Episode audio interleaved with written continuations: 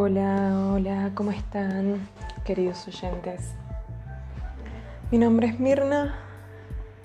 Hoy les traigo una experiencia eh, del día a día. Hoy quiero hablarles un poco de, de las energías que movemos, de las energías que se mueven, de las energías que nos mueven. Y traigo este tema hoy específicamente porque estoy emocionalmente muy movida. Y este, este último tiempo, estas últimas semanas y por sobre todo estos últimos días he recibido mensajes de muchas personas que se encuentran muy movidas emocionalmente. Así que comparando con las personas con las que me he comunicado, me di cuenta que hay una energía que nos está moviendo a quienes estamos en el hemisferio sur que es la energía del invierno y una energía que está moviendo mucho en el hemisferio norte, que es la energía del verano.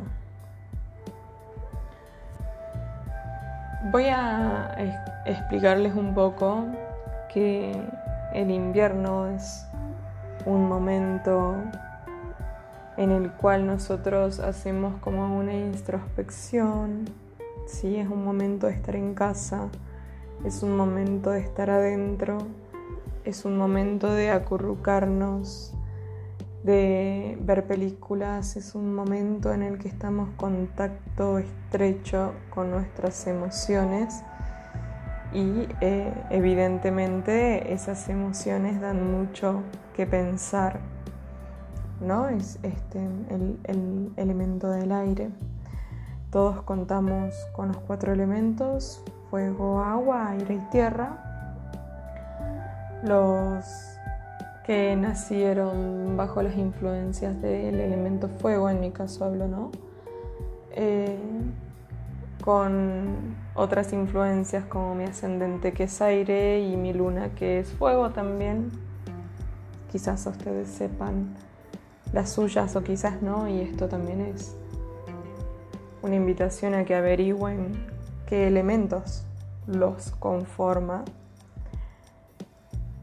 Y para mí yo los elementos míos los he trascendido demasiado. Yo soy fuego, aire, fuego, imagínense, violencia, más no poder, el aire aviva el fuego. Sí, lo reconocí mucho tiempo en mí, hoy en día soy mucho más emocional, estoy más conectada con el agua y el aire. En este momento yo me considero que soy más agua, fuego y aire en esa escala y tierra por último, claro está. La tierra son las acciones, ¿no? Lo que manifestamos el aire es lo que pensamos, el agua es lo que sentimos y el fuego es cómo accionamos. La pasión. En el hemisferio norte tengo varios contactos, seguramente. Escuchándome hay personas que están en el hemisferio norte, que están en este momento en verano. Y seguramente están más fuera de casa, con más energía, accionando más, disfrutando más, conectados más con el elemento agua, conectados más con el elemento tierra, más con la naturaleza, más con la alegría, más con la energía del Dios. Y nosotros, por el contrario, en el, hemisferio sur, más con la energía de la diosa, más con la energía femenina, más con el pensamiento, más con la introspección. Entonces, si estás en, un momento en el cual sentís que se te están escapando algunas cosas, de que hay mucha emoción, mucho movimiento. Te digo, la verdad es un momento para dejarlo fluir. Es un momento para sentirnos, para escuchar qué nos está diciendo esa emoción, sin ir más lejos hoy. Lloré un montón, vino el plomero a arreglar un caño porque obviamente todo nuestro espacio de representación externo está finamente ligado, ligado a nuestro espacio de representación interno, ¿no? Así que perdí agua, perdí agua por ahí un caño y yo también perdí agua, perdí agua por mis ojos hoy. Y trabajando en este momento con la geometría sagrada y con otras herramientas más para acomodar mi interior, mis emociones, para que mi espacio de representación interno se modifique a tal manera que se vea modificado en el exterior, de una buena manera, claro. Tuvo que venir un plomero a arreglar también, a hacer esos pequeños ajustes. ¿Les pasó en algún momento? Seguro que sí. Estas energías que se mueven son muy fuertes y el universo nos las comunica con los sucesos, con las sincronicidades, con las cosas que hemos venido hablando este último tiempo en, los podcasts anteriores. Esas, esas energías, e, e, ese mensaje que tiene el universo para darnos, eh, aparecen así, ¿no? O sea, por ejemplo, ¿no? la pérdida de agua.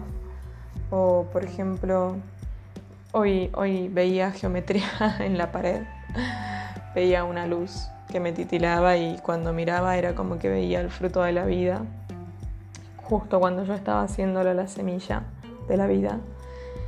Y me doy cuenta de que me estaba llegando un mensaje que decía que había que contribuir con el amor que nos brinda la Pachamama y que la medicina natural, es ancestral, es regenerativa.